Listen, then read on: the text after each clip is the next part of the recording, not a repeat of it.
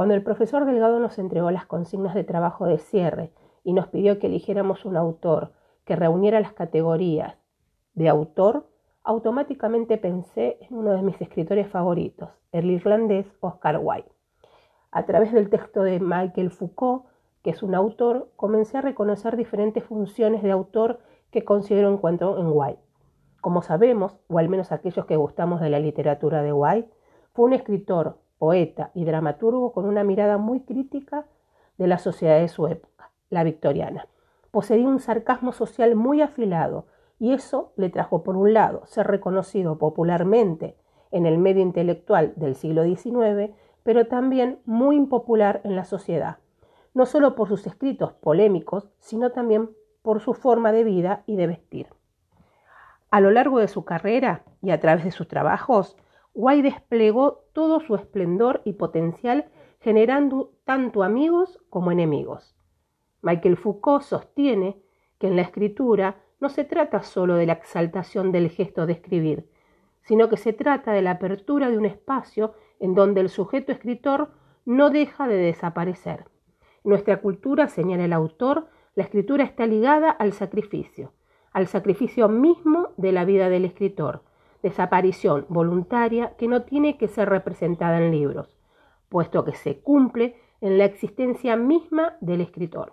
La obra, que tenía el deber de traer inmortalidad en el pasado, recibe ahora el derecho de matar, de ser asesina de su autor. Para Foucault, autor significa un nombre propio, que es un dedo que está apuntando a alguien. Por ejemplo, pensar en White te predispone a pensar en la percepción que tiene del arte. El autor tiene un discurso específico que uno puede asociar a ciertas características, es decir, le estamos dando un estatus a ese nombre, lo cual es importante, ya que un autor o escritor es una persona que tiene un discurso, y si no tiene ese discurso, entonces estamos en presencia de una persona que escribe un texto, pero no es un autor. Foucault destaca algo muy interesante que se llama el objeto de apropiación y lo describe diciendo que un texto comenzó a tener un autor en la medida que el texto podía ser castigado y su autor ser perseguido por considerarlo transgresivo. Estaba cargado de riesgos. Un nombre de autor no es simplemente un elemento en un discurso, ejerce un papel con relación al discurso, asegura una función clasificatoria, es decir, que tal nombre lo que hace es reagrupar un cierto número de textos, delimitarlos y excluir si es necesario a otros. Y es en los escritos de White que puede verse claramente esta conceptualización de objeto de apropiación.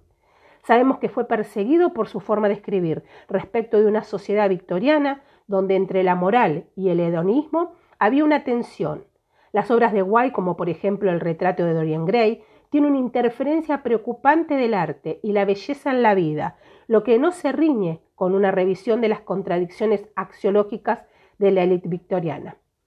White es encarcelado por estas cuestiones y es allí y desde allí que escribe De Profundis, en la prisión de Reading. Fue juzgado, se convirtió en un impopular, quedó solo y casi en la ruina. Las difamaciones que sufrió y las disputas por las mismas se volvieron en su contra y acabó condenado a dos años de trabajo forzosos.